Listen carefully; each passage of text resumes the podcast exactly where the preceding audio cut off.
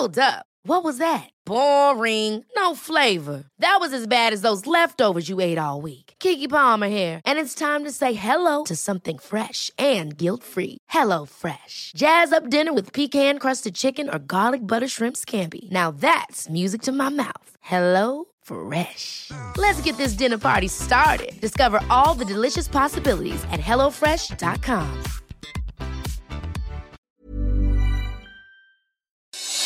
Noticias del Heraldo de México. El Consejo General del Instituto Nacional Electoral aprobó los lineamientos para implementar por primera vez el voto electrónico para los mexicanos que residen en el extranjero bajo las modalidades de postal y electrónica por Internet para los procesos electorales locales 2020-2021.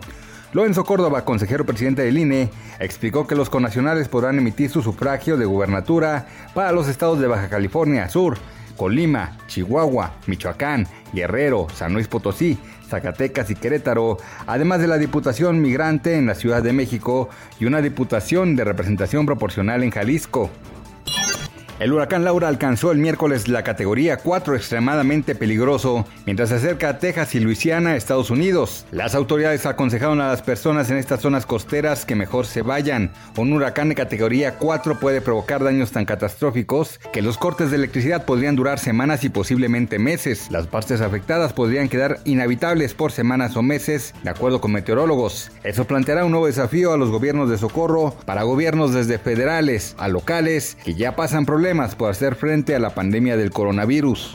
El Banco de México empeoró sus pronósticos de la economía mexicana y ahora prevé una contracción de hasta 12.8% con una pérdida de empleos de hasta 1.1 millones. Al igual que el trimestre anterior, Banjico estableció tres escenarios. El primero considera una caída en B, el cual supone una recuperación observada en junio, luego de la reapertura de diversos sectores. El otro escenario es una baja en B profunda, bajo el cual se considera que en el tercer trimestre se presenta una reactivación de la actividad, aunque menor que el escenario anterior. Y el último escenario es una afectación tipo U profunda la cual supone una debilidad de la actividad económica causada por el choque del primer semestre del 2020 que se extienda durante el resto del año, derivado de la posible intensificación de la pandemia.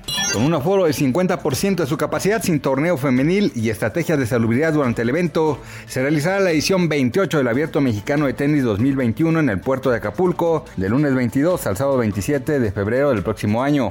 La venta de boletos iniciará el 21 de septiembre con costos que van desde los 510 hasta los 20.950 pesos. Noticias del Heraldo de México.